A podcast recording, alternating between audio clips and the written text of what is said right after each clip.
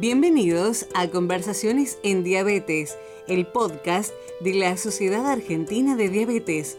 Nuestra misión es mejorar la práctica clínica actual a través de una experiencia original. Tendremos tips y entrevistas con expertos para aprender de una manera diferente. Nuestros anfitriones, Carolina Gómez Martín, Laura Pomares y Javier Remón. Bienvenidos. Bienvenidos al sexto episodio de la segunda temporada de Conversaciones en Diabetes, el podcast de la Sociedad Argentina de Diabetes. Continuando con los episodios de esta temporada, vamos a seguir charlando con expertos sobre temas relacionados con la diabetes tipo 1. Pero antes les doy la bienvenida a mis colegas, Javier y Laura. ¿Cómo están? Hola Caro, hola Laura, la verdad que muy bien. A lo largo de esta temporada fuimos charlando sobre temas fundamentales para el abordaje de la diabetes tipo 1, educación, nutrición, insulinoterapia, pasando por el uso de la tecnología en diabetes y las nuevas herramientas que tenemos para su control. En este sexto episodio vamos a conversar sobre un momento crucial en la vida de una persona con diabetes tipo 1 y es el momento de crecer, de pasar de ser atendido por un médico diabetólogo pediatra a ser atendido por un médico de adultos. Y para ello, hoy contamos con una invitada de lujo que tiene una enorme experiencia en el tema. Nuestra invitada de hoy es la doctora Mabel Ferraro. Mabel es médica pediatra, es especialista en nutrición y especializada en diabetes y es actualmente la jefa del Servicio de Nutrición y Diabetes del Hospital Elizalde en Buenos Aires. Bienvenida Mabel, gracias por acompañarnos. Hola Laura, bueno, muchísimas gracias a ustedes por la convocatoria. Eh, la verdad que para mí es, un placer poder compartir algo ¿no? de, la, experiencia bueno, tan, tan rica, tan interesante que tuve a lo largo de estos años en, en el servicio de, de nutrición y diabetes. Bueno, la verdad para nosotros es un honor tenerte acá. Esta noche sabemos que estás con mucho, mucho trabajo, pero mm, realmente este tema del momento del, de la transición es un tema, bueno, muy convocante. Y para iniciar esta entrevista, eh, a nosotros nos gustaría saber o que nos cuentes por qué elegiste ser pediatra y dentro de este mundo de los niños, ¿por qué decidiste dedicarte a la diabetes pediátrica? Eh, en realidad fue eh, con la inspiración de, de, mucha gente, ¿no? Primero porque elegí ser médica. Eh, yo tenía una abuela eh, muy particular a la que yo, yo, quería mucho, que tenía muchas cosas de sanadora, ¿no? Y tuvo cuatro hijos y dos de ellos fueron médicos. Uno de ellos fue mi papá.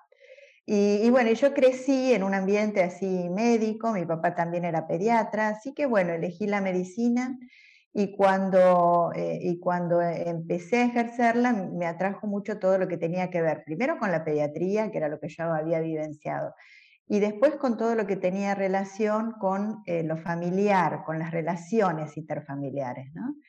Y cuando estaba en el, en el, hospital, siempre en el Pero Elizalde, me encontré con la doctora Olga Ramos, que hacía nutrición y diabetes, y ella un poco me me orientó hacia ese tema y bueno, yo en, un principio quería hacer trastornos de la conducta alimentaria. Eh, y después la diabetes me atrapó. La diabetes en pediatría me atrapó porque tiene mucho de la clínica y mucho, mucho de esto que a mí siempre me gustó, que era la, la familia, ¿no? La familia, el entorno, el acompañamiento. Así que bueno, por eso elegí lo que hago, que me encanta qué linda historia la tuya, me siento un poquito identificada porque mis padres ambos son médicos también, así que es, es así un poco, bueno, uno se acostumbra a la vida de los médicos y vivir en un entorno de, de medicina.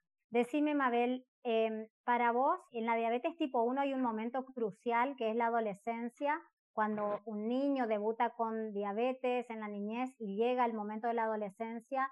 Queremos eh, que nos cuentes qué, qué pensás de esta etapa, ¿es la más difícil o no? Y cómo darle autonomía a este adolescente, porque nosotros queremos que nuestro paciente haga las cosas, pero por ahí no confiamos demasiado. ¿Cómo, cómo eh, digamos, cómo tratamos esta etapa? Eh, porque un adolescente tiene una vida muy cambiante, ¿no? Sí, así es, así es. Y bueno, a veces em, cuando, cuando debuta un, chico con diabetes, un niño, un niño pequeño, ¿no? Que los papás nos dicen, ay, qué terrible esta edad tan chiquito, ¿no? Entonces, en general, por ahí yo pienso y a veces se los transmito, ¿no?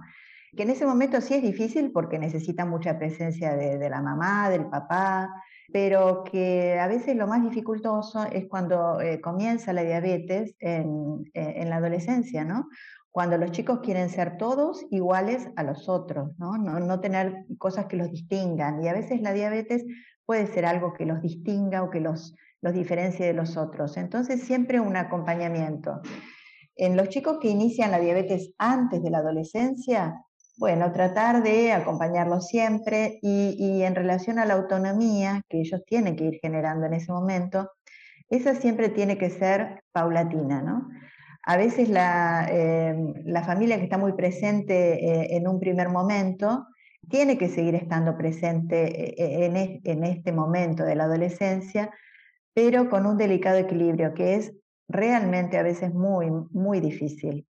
Confiar en el adolescente, tratar de, de que paulatinamente adquiera estas posiciones de autonomía, pero siempre saber que el adolescente, como siempre, es muy posible que transgreda, que, haya alguna situación que, entonces tratar de acompañarlo, ser comprensivo, no juzgarlo, estar atentos, estar alertas porque muy probablemente va a necesitar de, nuestra presencia, generar cierta confianza, ¿no? Siempre las adolescencias son difíciles, ¿no? Son particulares. Y bueno, y cuando la adolescencia está atravesada por una enfermedad crónica, se hace todo un poquito más difícil tratar de siempre hablar con, la verdad, que los chicos eh, puedan de alguna manera confiar en sí mismos y poder transmitir esta situación que, que tienen, ¿no? esta condición que es la diabetes, eh, compartirla con su entorno. Pero bueno, es todo un trabajo muy, muy, muy de hormiga, digamos, ¿no? Muy de, muy de presencia, me parece. Qué importante esto que mencionás de transmitirle seguridad a este, a este adolescente y eh, hacerles entender que a pesar de todo, de, que por ahí anden bien o no, vamos a estar acompañándolos, ¿no? Eh, mm. Así que bueno, me encanta lo, lo que pensás. Bueno, eh, vamos a seguir con unas preguntitas que tiene Caro preparadas para vos. Bárbaro. Hola Mabel y gracias oh, Laura. hola, hola Caro, ¿cómo estás? Pero muy bien, muy bien. Y lo que quería preguntarte es, ¿Qué aspectos eh, hay que empezar a trabajar en, este paciente que, niño que se va haciendo adolescente, que va creciendo y que sabemos que en algún momento vamos a tener que eh, traspasarlo al equipo de médico de adultos? ¿Cuánto tiempo antes lo, mm. trabajan en el servicio y cómo cuál sería el equipo de, transición ideal, digamos? ¿Cómo, ¿Cómo te parece que debería estar conformado? Sí, perfecto. Perfecto. Eh, la, transición a veces hay distintas vistas, hay distintos criterios, hay distintas guías internacionales, hay gente que trabaja en el tema desde, desde hace mucho tiempo y algunos hablan de los 12, 13, 16 años. Nosotros pensamos que eh, este hecho de la, de la, transferencia o de la transición ya se inicia desde que nosotros conocemos a la familia, ¿no? Porque muchas veces es una inquietud de la familia, de la mamá, qué va a pasar cuando, eh, cuando sea grande, este, cómo, cómo se va a manejar. Entonces, eh, por ahí esto de a poquito se tiene que ir hablando desde siempre.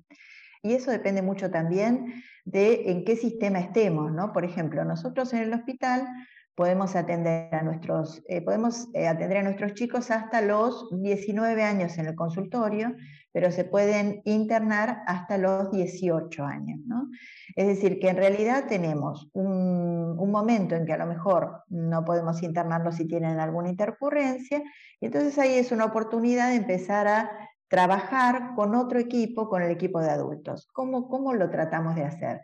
Por ejemplo, dos años nosotros en general, cuando cumplen los 16, si bien siempre se habló que esta situación va a aparecer, cuando cumplen los 16, mm, vamos trabajando mucho en, empezar a pensar con ellos de manera conjunta en qué lugar pueden empezar a atenderse. Eh, y, tenemos una, red con la, que, con la que trabajamos, ¿no? médicos de adultos. A veces los médicos de adultos lo más, lo más difícil es que tengan eh, interés en recibir un adolescente. ¿no? Tenemos, tenemos, digamos, una red Y nosotros por ahí estamos en contacto con gente de, algunos otros hospitales, donde durante dos años nosotros tratamos de ver a nuestros eh, pacientes de manera conjunta. Es decir, nuestro adolescente sigue viniendo al servicio de, diabetes de nuestro hospital, pero también lo contactamos con un médico de adultos que lo recibe y que lo va a empezar a ver también, digamos, de manera simultánea. Para esto tiene que haber una relación, una buena relación y una intercomunicación entre el médico pediatra y el médico de adultos que lo va a recibir. Eh, nosotros, los pediatras, tenemos que empezar a pensar eh, que, no somos los únicos que podemos ver a nuestros pacientes de manera efectiva. A veces el pediatra tiene ese, ese sesgo, ¿no? Porque en realidad nosotros los acompañamos a él y a la familia, desde, a él o a ella y a la familia desde que debutaron, y, trabajamos en equipo y tenemos una relación muy, muy fluida y nos parece que otro a lo mejor no lo va a poder mirar de la misma manera. Ese es un sesgo del pediatra que tenemos que trabajar. Y después del otro lado también el, médico de adultos tiene que aprender a poder recibir a un adolescente que todavía a lo mejor llega acompañado de un, de un adulto, ¿no? Algunos, algunos dicen que eh, nuestros adolescentes tienen un, secretario, un acompañante que es su mamá, ¿no? Y, bueno, y, eso es así, es verdad. Entonces, el, eh, del otro lado, el médico de adultos tiene que tener cierta mirada hacia el adolescente, tener la paciencia de poder generar autonomía y, ir de a poquito este, eh, haciendo eh, que, el cuidador, la mamá o el papá puedan ir desprendiéndose, porque también para los papás es todo un desprendimiento. Entonces, la, transición tiene que empezar por el pediatra, cuando nosotros empezamos a hacer que nuestro adolescente entre solo, que la mamá o el papá se queden afuera, poder hablar directamente, mirarlo a la cara, es decir, todo, eh, todo y generar todas eh, o, fortalecer todas esas conductas de autonomía. ¿no? Si él sabe eh, cómo manejarse para conseguir sus insumos o está dependiendo siempre de que alguien lo acompañe. si él sabe gestionar sus, sus encuentros con nosotros. ¿no? Entonces, todas esas pequeñas cositas este, las vamos trabajando con el pediatra. Y del otro lado, bueno, que lo, que lo puedan recibir con más paciencia, ¿no? Y bueno, y generar, y además, como que lo más importante sería esta interfase. Nosotros sabemos que durante la transición el mayor riesgo es la pérdida de ese, de ese paciente, de esa consulta, ¿no? Entonces lo que tenemos que hacer es estar atentos, a veces puede haber alguien que se ocupe de ver que nuestro chico, si no viene a vernos a nosotros, eh, vaya a ver al médico de adultos, que no se pierda en esa, en esa interfase. Eh, por eso que trabajemos en conjunto de a dos y que nos comuniquemos es, eh, es bueno.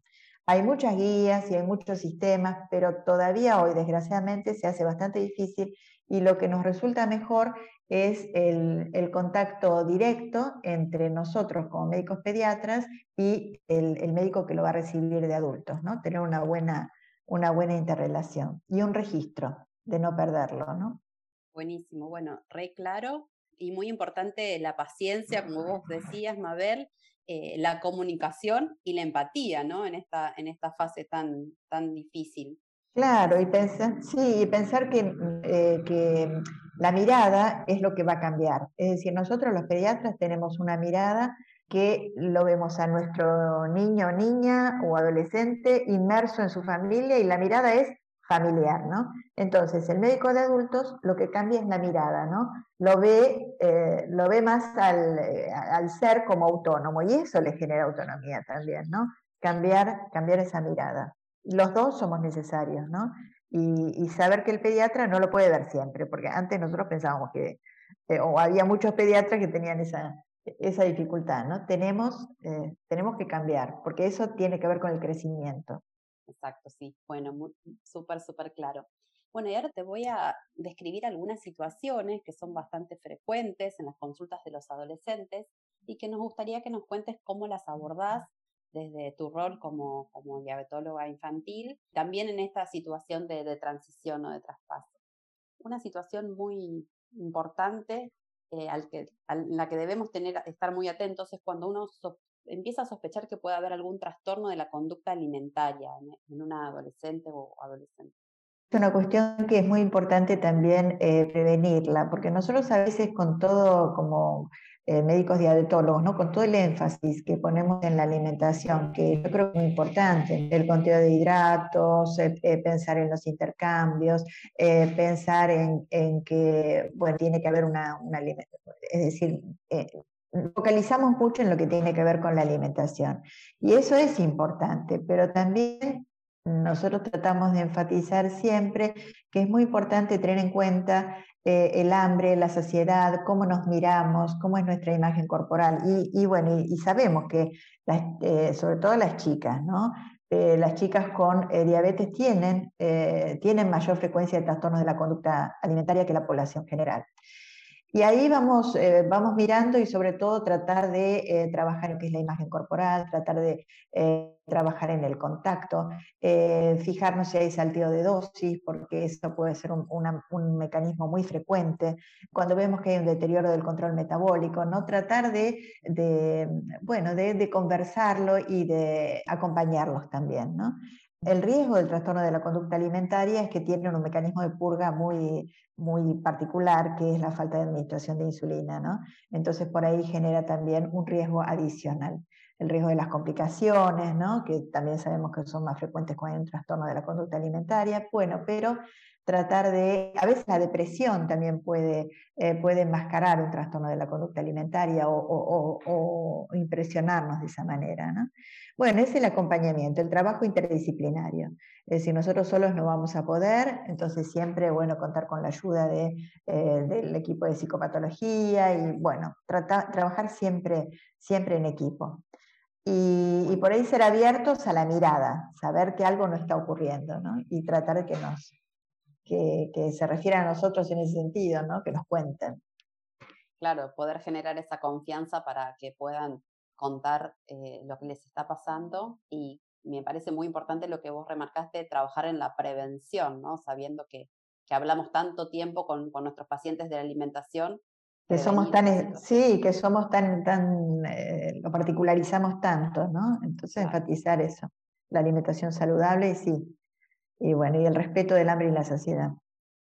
Bueno, y ahora vamos a ir a una situación distinta, pero muy frecuente que, vemos en la adolescencia, que es cuando tienen baja motivación para, para continuar el tratamiento, eh, que, se sienten a veces angustiados o, están como eh, negados, con falta de aceptación, sobre todo cuando es una etapa en la que necesitan sentirse igual a sus pares y por ahí no lo sienten. Que, vos ya lo mm. habías mencionado, Mabel, que, que, la diabetes puede ser, puede ser, puede sentirse como algo que los diferencia.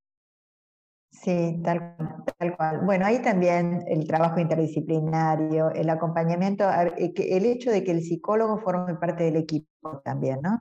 Y, y que acompañe a nuestra familia y a nuestro, eh, a nuestro paciente desde el inicio, ¿no?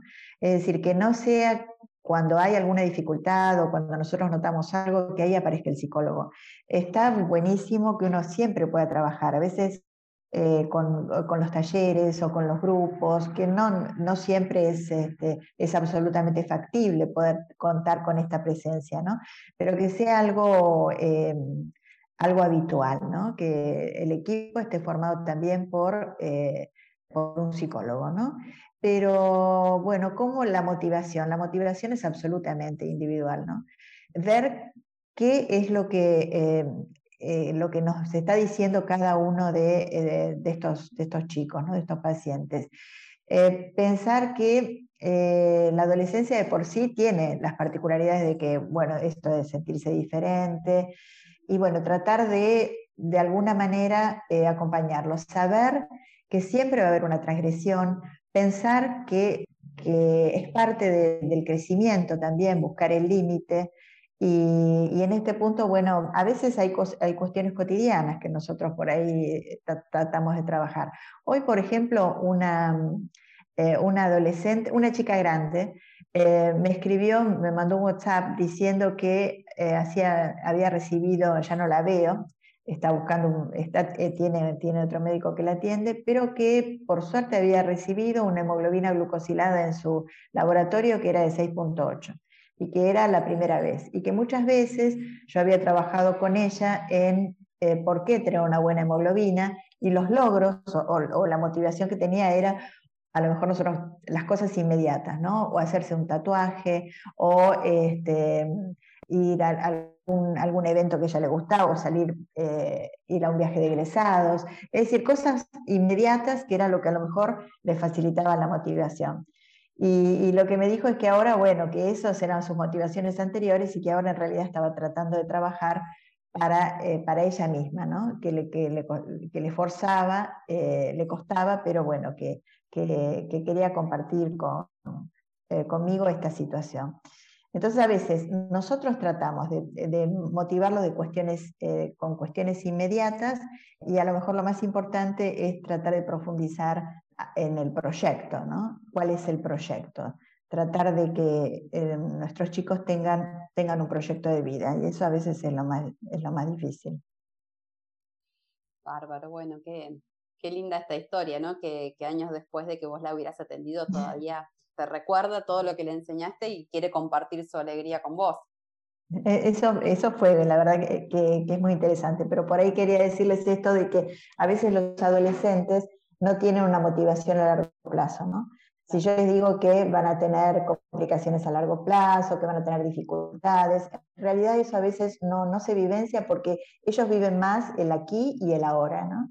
Entonces, por ahí algo concreto de, eh, bueno, tenés que mejorar tu hemoglobina porque para hacerte un tatuaje y evitar complicaciones o riesgo de infecciones, bueno, e, este, este es el punto. Eh, tenés que crecer ahora porque ya dentro de un, par de años, bueno, el crecimiento eh, ya no está y bueno, y este es el momento de mejorar tu control metabólico para lograr el crecimiento según tu potencial genético. Te va a mejorar el pelo, te vas a sentir mejor, vas a poder salir más, no vas a tener complicaciones cuando salgas. Este, y eso es a veces lo que los motiva, lo que los motiva más. Clarísimo, clarísimo. Bueno, y también hay como después, cuando crecen, hay una transición a eh, otro tipo de motivaciones, quizá como pasó con esta paciente. Claro, otro tipo de motivaciones que tienen más que ver con un proyecto más a largo plazo, que es como uno lo puede hacer una mejor abstracción o visualizarlo de otra manera. Bueno, Mabel, muchas gracias y le voy a dar paso a Javier. Bueno, la verdad que muy interesante, eh, disfrutando la, charla, eh, me quedo con el concepto de la motivación en distintas etapas de la vida, me parece que me voy a llevar esto principalmente hoy, me gustó mucho, lo voy a robar. Eh, bueno, me toca a mí cerrar, cerrar la charla, así que voy a hacer una pregunta que, la verdad que me interesa mucho a mí. Es, eh, desde tu punto de vista, ¿qué rol tendría la familia, amigos y la escuela para acompañar a un adolescente con diabetes y sin, sin presionarlo, ¿no? sino para ayudarlo? Bueno, eso sí, es súper importante. Es decir, eh, y, vos decís muy bien, la familia, los amigos, el colegio. Primero, que, em, eh, que nuestro adolescente, eh, digamos, pueda compartir su situación con todo este entorno, ¿no? Ese, es el primer trabajo que nosotros tenemos que hacer. Porque a veces hay eh, adolescentes que por ahí este, su condición no la comparten, les cuesta mucho, ¿no? Entonces, de eso hay que trabajarlo desde el principio, desde, que, desde el debut, ¿no? Que es una condición, que los va a acompañar y que, y que es muy importante que todas la sepan porque el rol de, la familia primero, de los amigos y, de la escuela es, este, es realmente súper importante y súper necesario, ¿no? Que todos, que todos lo, sepan, sobre todo que, eh, que, lo acompañen, ¿no? La familia es, eh, es la mejor insulina, ¿no? Una buena familia es la mejor insulina, es el mejor tipo de tratamiento. Eh, una familia que acompañe sin presionar, ¿no? Que, es un delicado equilibrio, ¿no? Porque a veces, em, y que varios sean los que en un primer momento acompañen al niño o a la niña, ¿no? No solo la mamá o no solo el papá, eh, que tengan una red que los acompañe y eso también este, eh, hace sentir mejor a, nuestro, a nuestro paciente, ¿no? Eh, que los amigos eh, sepan y que tengan un rol no, de, mm, no de sobreprotección tampoco. Y, en la medida que la, la, primera institución, que es la familia, lo acepte, acepte esta condición, bueno, eso es más fácil para después que nuestro chico lo pueda transmitir a, a sus, a sus amigos, ¿no? Y después el, el colegio que acompañe, como vos decís, sin presionar, entonces uno tiene que trabajar eh, con el colegio y la familia, que la familia no, exija demasiado tampoco del colegio, porque a veces uno lo que ve es que eh, la familia presiona al colegio y eso lo único que genera es más resistencia. En la medida que todos sepan un poquito más de la diabetes ¿no? y que eso se pueda transmitir, todo se tranquiliza. Porque a veces lo que ocurre y a veces las dificultades que uno tiene en los colegios, sobre todo, sobre todo cuando los chicos son más chiquitos y a medida que van creciendo, eh, es el desconocimiento, ¿no? En la medida que uno sepa eh, qué tiene que hacer eh, si, a nuestro, si a nuestro chico le pasa algo, cómo, cómo trabajar o, cómo ante una hipoglucemia, ante una hiperglucemia, qué hacer, ¿no? Ya eso relaja muchísimo, ¿no? Y bueno, y después también a veces el rol de nosotros, ¿no? Como eh, también poder contactarnos para de alguna manera explicar y también tranquilizar a todo ese entorno, ¿no? Que sobre todo es el, el colegio. A veces hay colegios donde mm, ahora por suerte, por suerte ahora nuestra cultura eh, hace, eh, hace hincapié en la diversidad. Y eso a todos nos beneficia, ¿no? Porque, lo distinto también es enriquecedor, ¿no? Y en la medida que eh, los chicos lo distinto no, no, los haga totalmente, no los distancie del resto, o la diferencia o la condición no los distancie, este, bueno, eso también, también ayuda. Yo creo que esto de que nuestra mirada puede ser más diversa, que podemos aceptar diferentes situaciones, diferentes condiciones, eh, también ayuda a nuestros chicos con diabetes, ¿no? Bueno, y creo que, es, que eso ayuda a todos. Y todo después, lo que hablábamos siempre de la transición, ¿no? lo que estamos hablando, hoy, ¿no? que también en la medida que eh, los chicos van siendo cada vez más, más autónomos, los roles van, van, se, van, se van cambiando, ¿no? La familia siempre acompaña, pero eh, se va poniendo, digamos, un poquito más de costado. Los amigos van siendo, eh, van siendo como, como lo, más central en el adolescente, y bueno, y el colegio siempre acompaña, y a medida que, este, que van siendo cada vez más, eh, más autónomos, bueno, bueno, ya, digamos, pasan a la universidad, bueno, es decir, todo es, todo es como una línea del tiempo, ¿no? Nos van, y los chicos paulatinamente van adquiriendo cada vez más autonomía a veces a mí hay familias ¿no? que, yo, que, yo veo que, bueno, que son muy, muy, muy en un primer momento y los chicos a veces eh, viven su diabetes como muy relajados. ¿no? Y yo decía, bueno, ¿qué va a pasar eh, con estos chicos cuando eh, se van a poder hacer cargo? Y en la medida en que fueron viviendo su diabetes más, relajados, se van haciendo cargo de manera paulatina y, eso es, es muy enriquecedor, ¿no? una familia que esté presente, pero que no sea invasiva. Eh, y que sobre todo los cuidadores no tengan como el centro de su vida en la diabetes, ¿no? que la diabetes sea una parte más de la vida eh, y no que todo gire alrededor. Eso va generando autonomía. Y bueno, y, en realidad me parece eso, ¿no? que, que la escuela puede acompañar en la medida que también eh, sepa qué hacer y cómo manejarse. Y, de eso, eso tiene que ver con la educación. Perfecto, clarísimo. Me parece que el conocimiento y el equilibrio serían los dos conceptos que uno le tendría que intentar transmitir a, todo el ambiente del paciente con diabetes. Última pregunta. Si vos tuvieras que dejarnos un mensaje final, ¿cuál sería que te gustaría dejarle a nuestros oyentes? Ah, bueno, qué difícil. A ver, yo creo que eh, pensar que eh, eh, tener una escucha, una escucha activa, ¿no?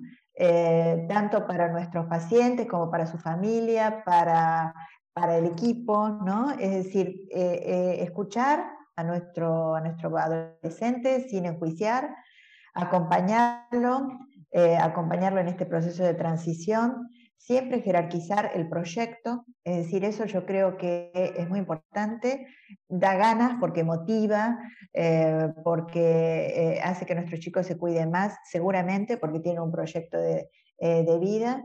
y pensar que la diabetes es, es algo que nos acompaña, que los acompaña a ellos, pero no tiene que ser el centro de la vida y pensar que los proyectos no tienen que cambiar por la aparición de la diabetes, ni los proyectos familiares ni los proyectos individuales, que el proyecto de vida tiene que ser el mismo que teníamos antes de la aparición de, la diabetes, tanto de la mamá, del papá, como de nuestro niño, y que nada, en realidad, la diabetes no le va a impedir hacer nada de lo que tienen ganas.